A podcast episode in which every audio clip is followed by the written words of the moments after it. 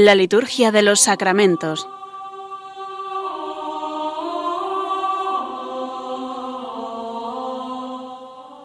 Con el Padre Juan Manuel Sierra.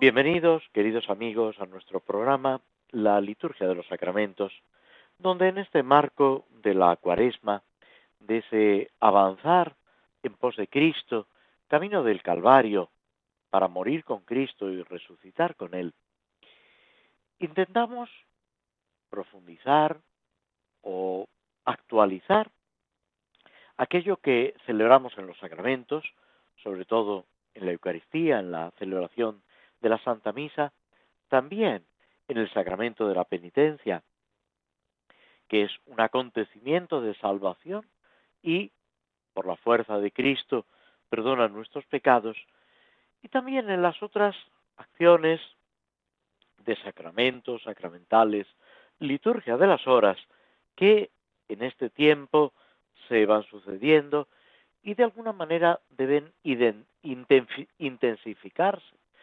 no solo en la oración litúrgica, también en la oración personal, también en esas prácticas de piedad, como es el Via Crucis, como es el rezo del Santo Rosario, etcétera, tantas otras prácticas.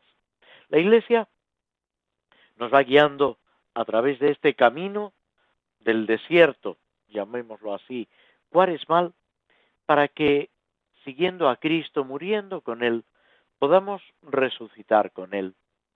Y quiero recordar ese triple aspecto que tiene la cuaresma, que en determinadas comunidades se puede subrayar más uno u otro, un aspecto bautismal, acompañando a los catecúmenos y al mismo tiempo recordando, reavivando lo que cada uno de nosotros hemos recibido en el bautismo.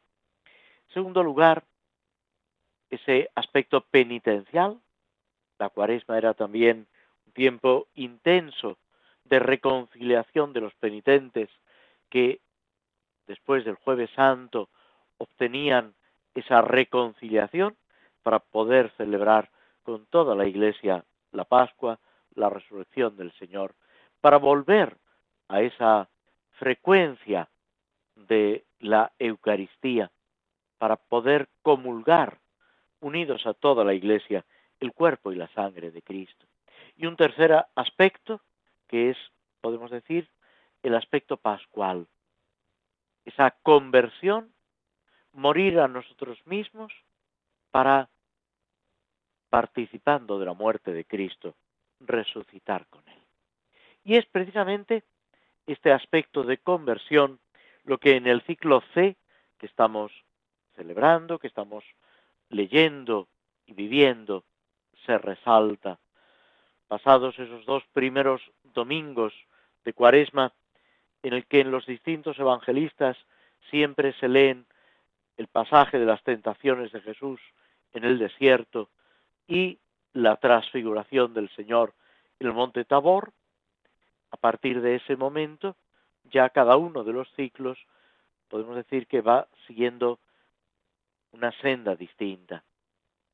Ya en el ciclo A, siguiendo ese tema bautismal, se lee la samaritana, etcétera, y en el ciclo C en el que nos encontramos se ha leído esa llamada a la conversión cuando le hablan a Jesús de los galileos que habían sido asesinados por orden de Pilato. Y el Señor de ahí saca, lo veíamos en el Evangelio de ayer, esa llamada, esa, ese apremio a la conversión. Si no sois, pereceréis. El domingo que viene, siguiendo esta misma pauta, leeremos la tan conocida parábola del Hijo Pródigo. También titulada por algunos más exactamente la parábola del Padre Misericordioso, porque el protagonista no es tanto el hijo pródigo o el hijo mayor, que también debe experimentar de otra manera esa conversión, sino el Padre misericordioso, que sale al encuentro del hijo pequeño pecador y que también va a buscar al hijo mayor, que en su corazón endurecido está alejado, al margen de toda misericordia y de toda compasión. Uno y otro son imágenes de lo que sucede en nuestro corazón y al mismo tiempo de esa llamada de Dios, esa llamada apremiante a la conversión para recuperar nuestra dignidad de hijos de Dios, para vivir como hijos amados del Padre en la casa de Dios. Esa casa de Dios que es la iglesia y que es también el cielo hacia el cual nos dirigimos.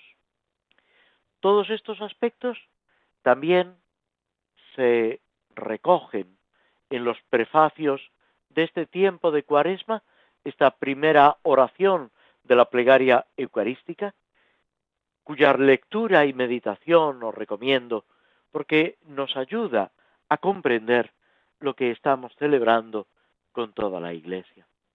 Y también en esta semana, el día 25, celebramos una solemnidad muy importante, la anunciación del Señor. El viernes 25 celebramos esta gran solemnidad que es simultáneamente solemnidad de Cristo, porque es Cristo el que se encarna en el seno de María la Virgen, pero es también, como la tradición lo ha reconocido siempre, una solemnidad, una celebración eminentemente mariana, en la que la Santísima Virgen María tiene un papel relevante, principal, y que tiene que ser para todos nosotros ese ejemplo de cómo debemos recibir a Jesucristo.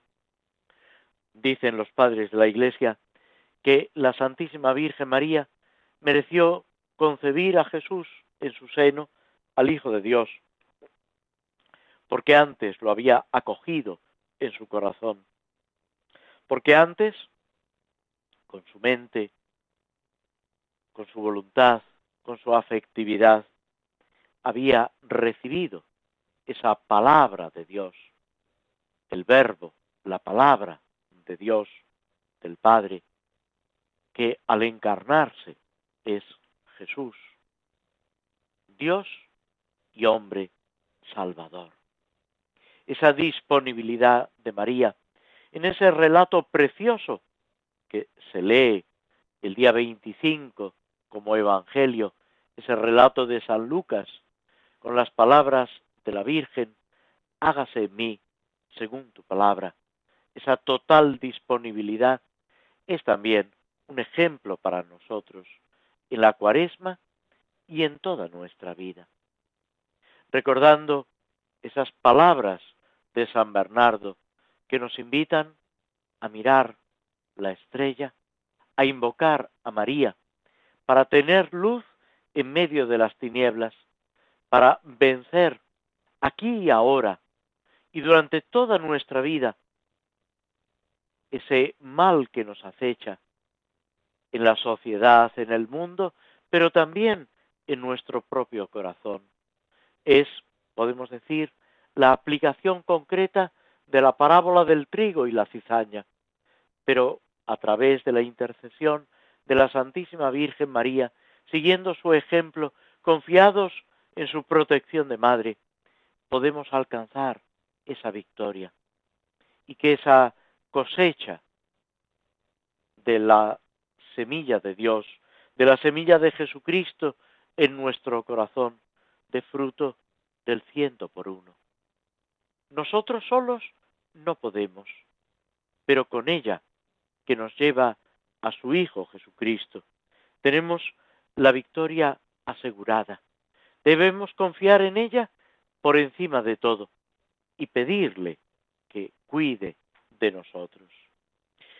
Fijaos en el, la parte central, en el párrafo central del prefacio propio de la encarnación. Porque la Virgen escuchó con fe del mensajero celeste que iba a nacer entre los hombres y en favor de los hombres por la fuerza del Espíritu Santo que la cubrió con su sombra, aquel a quien llevó con amor en sus purísimas entrañas, para que se cumpliesen así verdaderamente las promesas hechas a los hijos de Israel y se manifestara la esperanza de los pueblos, que debía realizarse de modo inefable. Esa acción inefable es la redención de Cristo.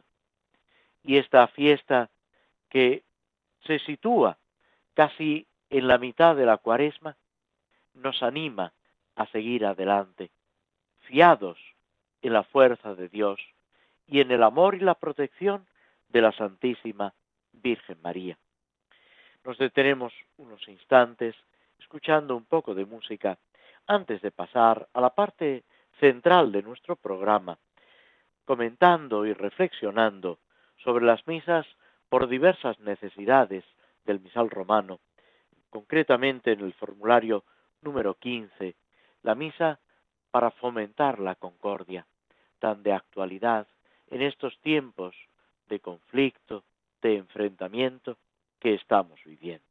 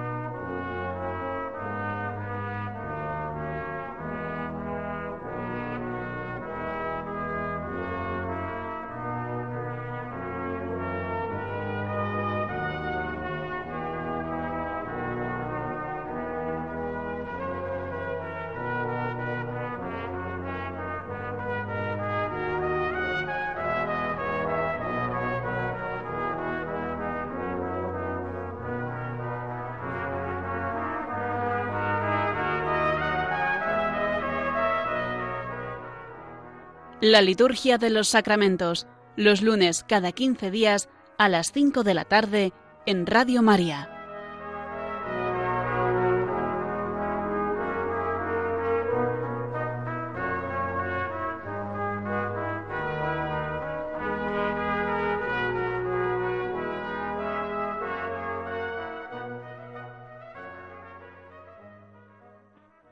Nos habíamos quedado en la oración colecta alternativa que se propone en este formulario de misa, como sucede en otros formularios, dentro del conjunto se ofrece un par de oraciones colectas y se pueden utilizar indistintamente una u otra.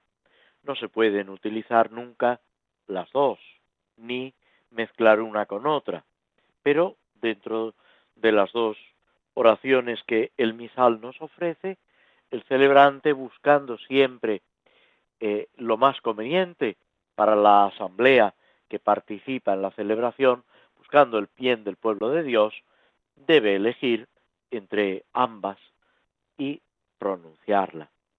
Cuando en cambio estamos meditando, estamos rezando, sirviéndonos de estos textos, que también son muy útiles en la oración personal, sí que podemos leer una y otra e ir sacando las ideas, ese mensaje de espiritual que encierran estas oraciones.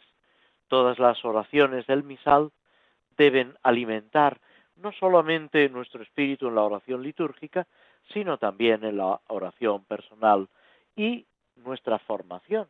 Muchas de ellas son textos muy antiguos del rito romano o de otros ritos, a veces eh, se toman del rito ambrosiano, del mismo rito hispano o del rito galicano y con ligeras modificaciones para adaptarla a las características del rito romano y del lugar que ocupan en la liturgia de este día, de este formulario, pero en su núcleo central son textos muy antiguos, textos venerables que debemos conocer y al mismo tiempo aprovechar para nuestra vida espiritual. Esta oración colecta, de la que ahora nos ocupamos, dice así, Oh Dios, que enseñaste a tu iglesia a observar todos los mandatos celestiales en el amor a ti y al prójimo. Concédenos el espíritu de paz y de gracia para que tu familia entera se dedique a ti de todo corazón y viva en concordia con voluntad sincera. Lo primero que nos encontramos, como pasaba en la oración anterior, es esa invocación a Dios, a Dios Padre, que en el texto castellano podemos decir que se suaviza con el S, con la expresión oh Dios. Si nos fuéramos al texto latino, en realidad lo único que dice es Dios, Deus. Pero en castellano parece como más adecuado esa añadir esa eh, exclamación que va unida a la, al nombre de Dios, a la invocación de Dios.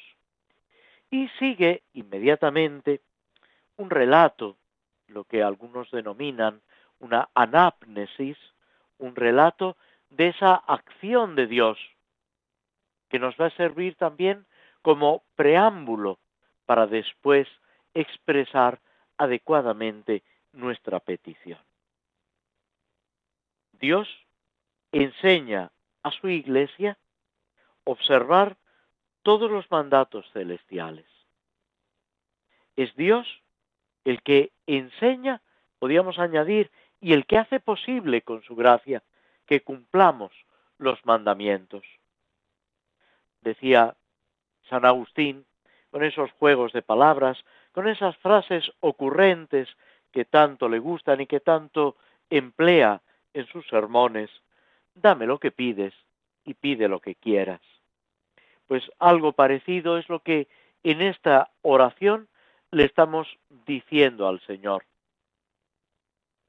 Es Él el que enseña. Enseñaste a tu iglesia. Aquí también se está reconociendo esa vinculación de Dios con la iglesia es tu iglesia. Es el Señor el que convoca la iglesia, el que hace posible esa existencia de la iglesia y al mismo tiempo que perviva y actúe en medio del mundo a lo largo de los siglos. Pues es el Señor el que enseña, el que muestra, el que nos revela, como le enseñó y le reveló a Moisés y a través de Moisés a todo el pueblo de Israel los mandamientos de la ley de Dios. Esos diez mandamientos y esos otros preceptos que nosotros consideramos como secundarios en relación con los diez mandamientos, pero que de alguna manera completan y eh, ayudan a esa fidelidad a Dios en el Antiguo Testamento. En el Nuevo Testamento, todo esto ha quedado no anulado, sino llevado a plenitud en esa ley suprema de la caridad, que es lo que la misma oración expresa, en el amor a ti y al prójimo. Todos recordáis ese célebre pasaje del Evangelio cuando un fariseo, un maestro de la ley, le pregunta a Jesús, ¿cuál es el mandamiento principal de la ley? Y Jesús le va a dar en contestación no uno, sino dos. El mandamiento principal es amarás al Señor tu Dios con toda tu alma, con todo tu corazón, con todo tu ser. Y el segundo, semejante al primero, es amarás al prójimo como a ti mismo.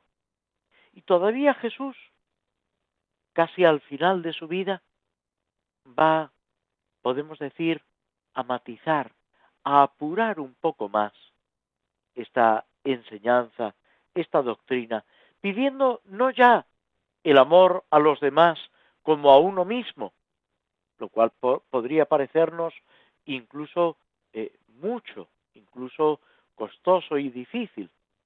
Jesús llega a pedirnos algo más, mucho más.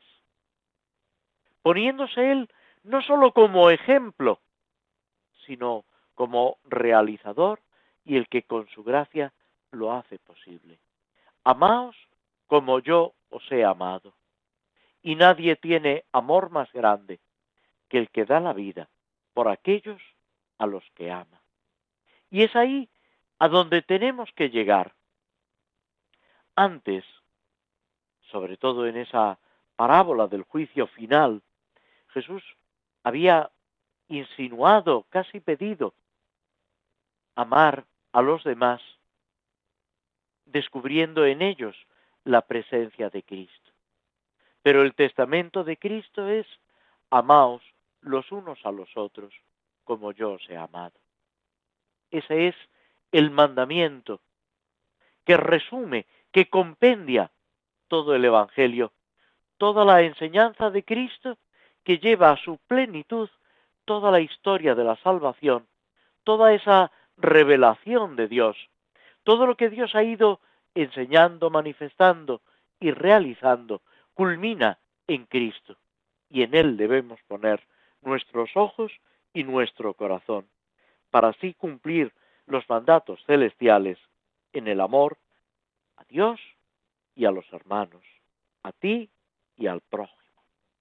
Y con esta premisa, con esta realidad trascendental, es como podemos seguir adelante pidiéndole al Señor, expresando esa súplica confiada, pero también esa súplica, podemos decir, absoluta.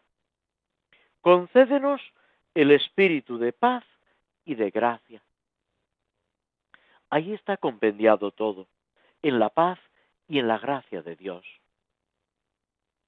Jesús también, en el contexto de la última cena, dirá, la paz os dejo, mi paz os doy. Esta paz que recordamos justo antes de la comunión, después del Padre nuestro, cada vez que celebramos la Santa Misa. Señor Jesucristo, que dijiste a tus apóstoles, la paz os dejo, mi paz os doy. No tengas en cuenta nuestros pecados, sino la fe de tu iglesia, y conforme a tu palabra, concédenos. Pues esto que le pedimos, esta comunión en el cuerpo y la sangre de Cristo, esta paz y esta gracia, también en esta celebración de la misa, en este formulario para fomentar la concordia, adquiere una especial trascendencia. La gracia de Dios, la misma vida divina que se nos comunica desde el bautismo. El bautismo es con el que comienza en nosotros y ojalá no se interrumpa nunca esa inhabitación trinitaria, esa presencia del Padre, del Hijo y del Espíritu Santo en nosotros. Dice el Señor, vendremos a Él, al que recibe el mensaje del Evangelio, al que acoge a Cristo, vendremos a Él y haremos morada en Él. Suplicarle al Señor que haga su morada en nosotros, en nuestro corazón, y que nada ni nadie nos separe de su amor. Y después de esta petición, podemos decir absoluta, viene la justificación. ¿Por qué? ¿Para qué pedimos ese espíritu de paz y de gracia? Para que tu familia entera se dedique a ti de todo corazón. ¿Quién es la familia entera? La iglesia, pero es también la comunidad humana llamada a formar parte de la iglesia. Y es lo que tenemos que pedirle al Señor, que haya un solo rebaño bajo un solo pastor, que Cristo, con la expresión de San Pablo, lo sea todo en todos, que todos reciban esa gracia de la justificación y respondan, porque enseña San Pablo, lo que Dios quiere es que todos los hombres se salven y lleguen al conocimiento de la verdad. Y mientras no se consiga, nos estamos quedando a medias y estamos de alguna manera fracasando en lo que Dios nos pide, en ese plan maravilloso de Dios que se extiende a cada persona, a cada hombre y mujer, llamado a la existencia por el amor de Dios y llamado, más aún si cabe, a la redención, a la gracia, a la santidad, por la entrega de Cristo en la cruz. Ese es el sacrificio de Cristo que anhela llegar hasta los confines del mundo y hacer morada en cada corazón. Así, la familia entera se dedique de todo corazón a vivir en concordia con voluntad sincera. Que la voluntad, que esa fuerza que hay en nosotros sea sincera. Responda a la verdad, a la verdad de Dios. Que nuestra verdad se adecue, sea conforme a la verdad de Dios. Porque solamente así estaremos siguiendo a Cristo camino, verdad y vida. Solamente así nuestra vida tendrá pleno sentido y podremos descubrir y vivir en el amor de Dios, ofreciendo a nuestros hermanos, a los más cercanos, a nuestra familia, a las personas a las que de verdad queremos y a todas las demás, también llamadas a vivir en nuestro amor y llamados nosotros a amar a cada persona, incluso a los que no conocemos, para que Cristo sea camino, verdad y vida. Y todo esto de todo corazón, entendimiento, voluntad, afectividad, toda la persona implicada en este misterio de redención, que es el misterio del amor de Dios que ha llegado hasta nosotros. Fijaos en ese pasaje trascendental del Evangelio de San Juan, el lavatorio de los pies. Es curioso que el evangelista San Juan no narra la institución de la Eucaristía en la última cena. Nos ha hablado en el capítulo sexto de su Evangelio, a propósito, a raíz de la multiplicación de los panes y los peces, de ese misterio de la Eucaristía, con el denominado discurso eucarístico y esas últimas palabras de Pedro. Señor, ¿a quién iremos? Solo tú tienes palabras de vida eterna. Pero en lo que podemos decir es la última cena en el cenáculo, en esa reunión íntima de Jesús con los apóstoles, lo que el evangelista San Juan nos está narrando es precisamente el lavatorio de los pies, que es el único que lo hace con ese realismo, con esa trascendencia. ¿Qué nos está enseñando? Esa entrega de Cristo por el mundo entero y por cada uno de nosotros, esa humillación que empieza en la encarnación y tiene ese momento trascendental en la pasión, con la crucifixión, con la muerte de Jesús en la cruz y su costado abierto por la lanza, del que brotan agua y sangre, los sacramentos de la Iglesia, de los cuales bebemos cada uno de nosotros y nos hacemos partícipes de la salvación de Dios.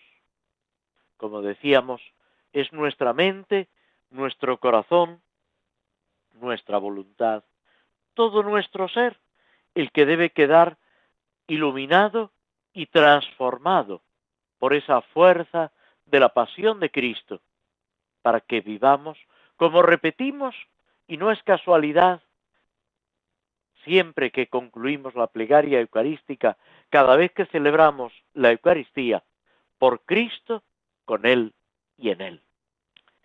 Con esta realidad, con este misterio de nuestra fe, nos detenemos en nuestro comentario del formulario de las oraciones del misal para fomentar la concordia.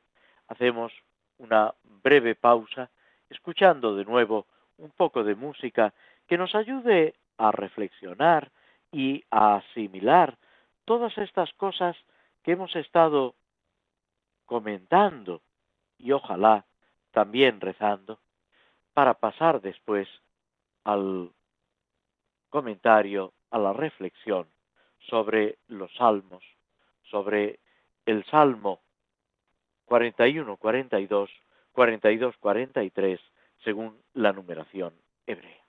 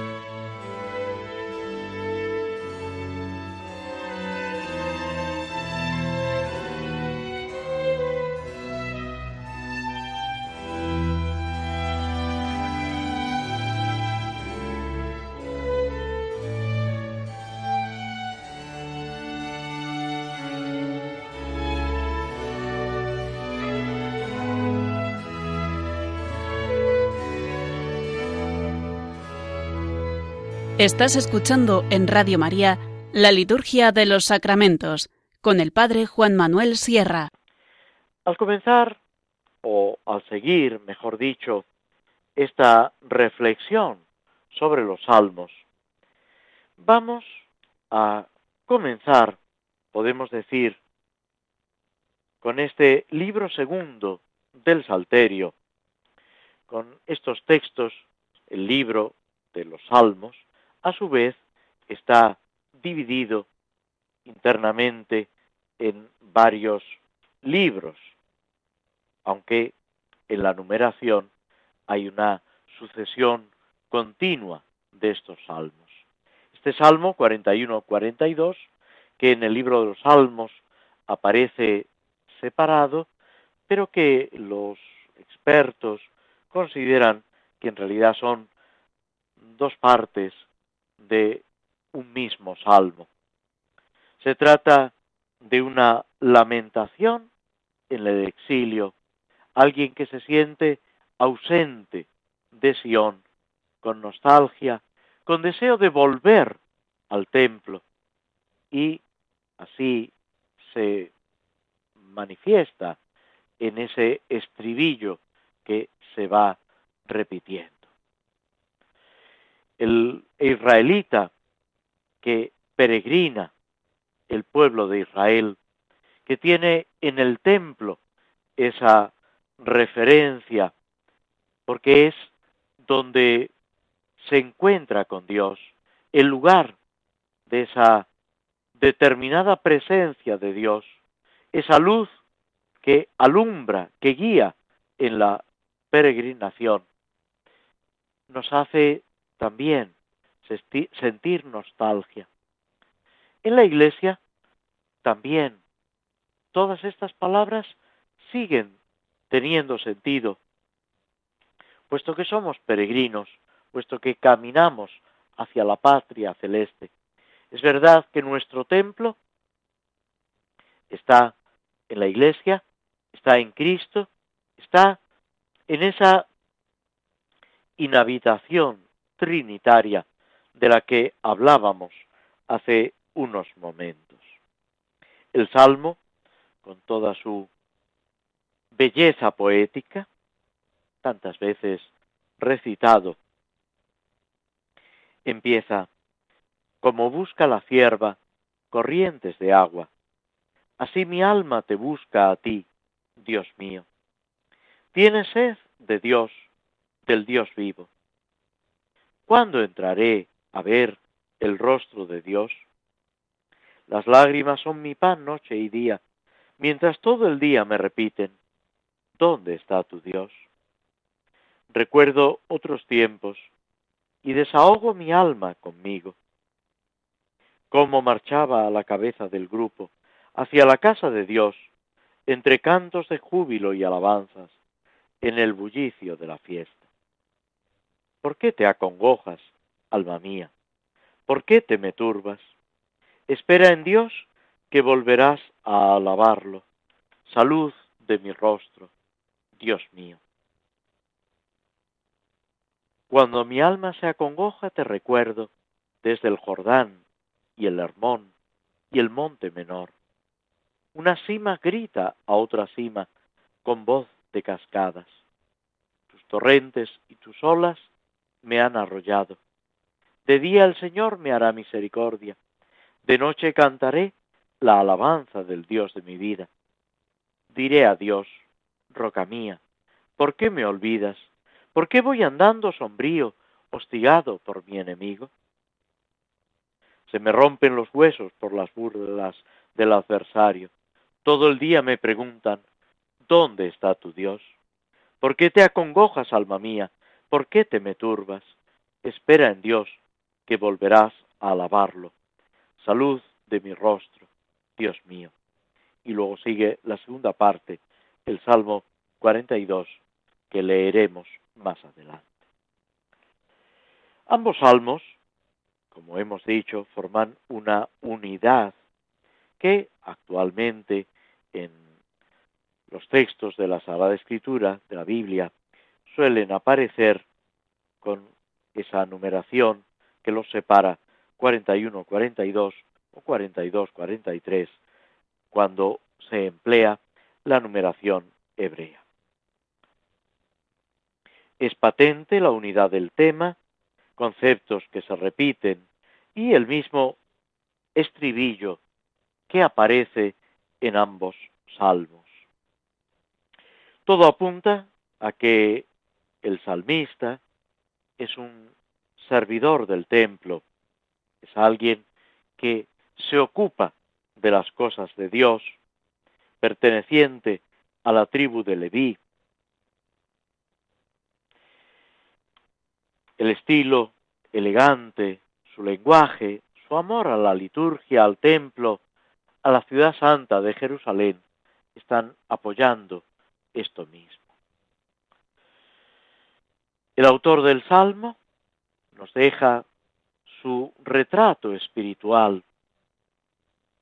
Vive desterrado, separado del templo y añora esa presencia, ese poder experimentar la presencia de Dios.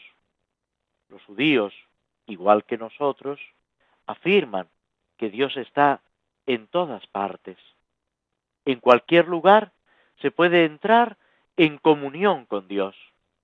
Pero para ellos, el templo de Jerusalén era no sólo el símbolo, sino el lugar a través del arca de la alianza, a través de las tablas de la ley, a través de esa gloria de Dios que cuando se consagra el templo lo inunda por completo, un lugar, digamos, propicio para encontrarse con Dios. Es un ambiente favorable que ayuda. El salmista se, se encuentra separado añorando esa cercanía. Vive un aislamiento espiritual rodeado de un ambiente pagano. Oye blasfemias, desprecios a Dios. Siente en su alma esa ausencia de Dios y del templo, como lo han vivido tantos santos recientes y lejanos.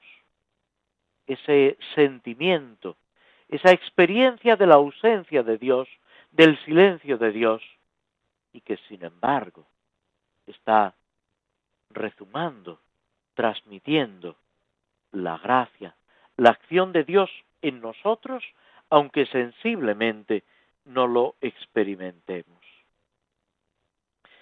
El salmista expresa su angustia, por ejemplo, en las aguas torrenciales, en el abismo, esa figura del ciervo o esa experiencia de la lejanía.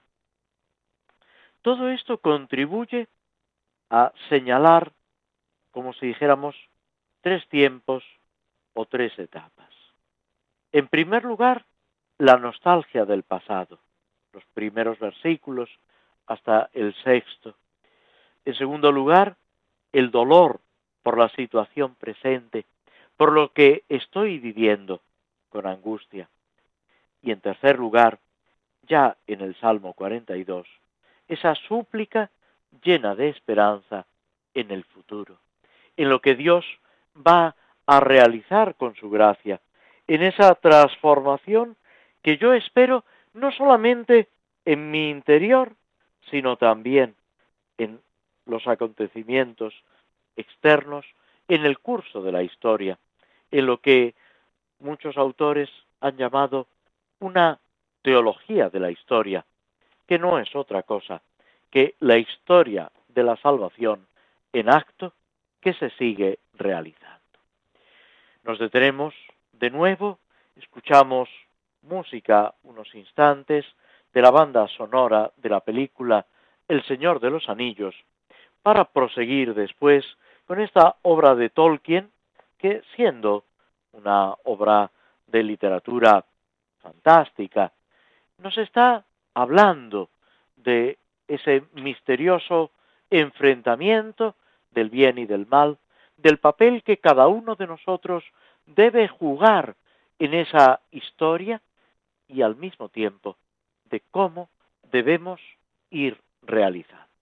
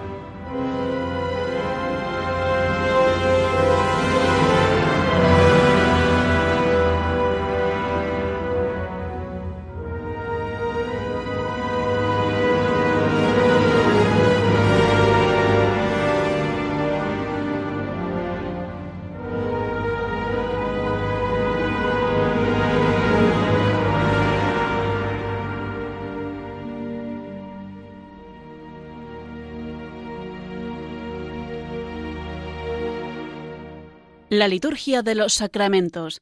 Conoce qué se realiza y por qué de la mano del padre Juan Manuel Sierra.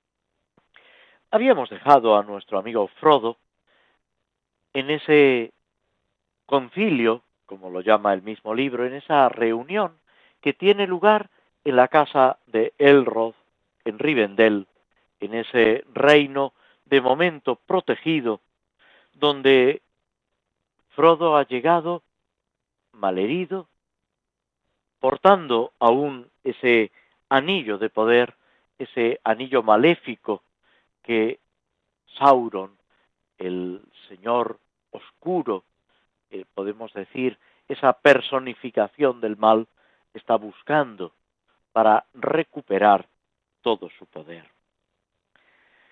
Se ha ido narrando los acontecimientos de la antigüedad. Es curioso que en El Señor de los Anillos se señala cómo esos acontecimientos van enlazándose uno con otro, lo que sirve de título a otro cuento, a otra, otro relato fantástico, en este caso de Michel Ende, La historia interminable. Es un cuento para niños, pero como en tantas ocasiones tiene también una enseñanza y una aplicación no solo para los niños, sino también para los mayores. Pues esa historia, esas edades del mundo, como se denominan en, en la narración de Tolkien, se van continuando y llegan hasta el presente. Como sucede, no lo olvidemos, con la historia de la salvación, lo que comienza en el relato del Génesis, con la creación del mundo, del hombre, con el misterio del pecado original, de la rebelión contra Dios y esas sucesivas alianzas de Dios, ese acercamiento y ese reiterado rechazo, pues todo eso llega hasta cada uno de nosotros. Es una historia que se sigue realizando. El Roth evoca esos tiempos pasados, él, que es, eh, digamos, un personaje vinculado a los elfos, de una vida casi inmortal, recuerda esa gran batalla que tuvo lugar, donde Sauron fue derrotado, donde se quería evitar que el mal triunfara en el mundo y llega a decir, todavía recuerdo, todavía veo el esplendor de los estandartes, la gloria de los días antiguos. He asistido a tres épocas en el mundo del oeste, a muchas derrotas y a muchas estériles victorias. Muchas veces en la historia de la humanidad, en nuestra propia historia, hay victorias pero a veces son estériles. No dan el fruto que cabía esperar. ¿Por qué? Porque se mezcla, como decía la parábola del Señor que antes también aludíamos, el trigo y la cizaña. Porque nos quedamos en lo de fuera. Porque nos conformamos con lo aparente. Y sin embargo, no llegamos hasta el final frente a la puerta negra de Mordor, el reino de Sauron. Murió Gil-galad, cayó el Endil y Narsil se le quebró bajo el cuerpo. Sauron fue derrotado. Isildur, el hijo de Elendil, el rey, uno de los grandes reyes de la antigüedad, le cortó la mano a Sauron con la hoja rota de la espada de su padre. Cayó el anillo y él lo guardó.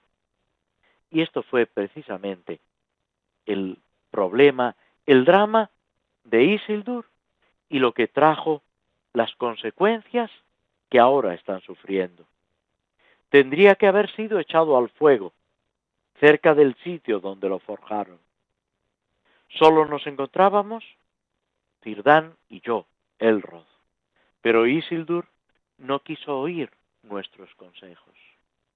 La importancia de escuchar los consejos, de servirnos de lo que otros nos están diciendo, otros que quizá saben más que nosotros y nos pueden ayudar en ese camino, en esa senda del bien. Tener un amigo, un consejero, un director espiritual puede ser muchas veces la salvación para cada uno de nosotros. Con esto llegamos al final de nuestro programa. Os agradecemos a todos vuestra compañía, vuestra presencia a través de las ondas de Radio María y dentro de dos semanas esperamos, si Dios quiere, volver a encontrarnos. Muchas gracias y muy buenas tardes.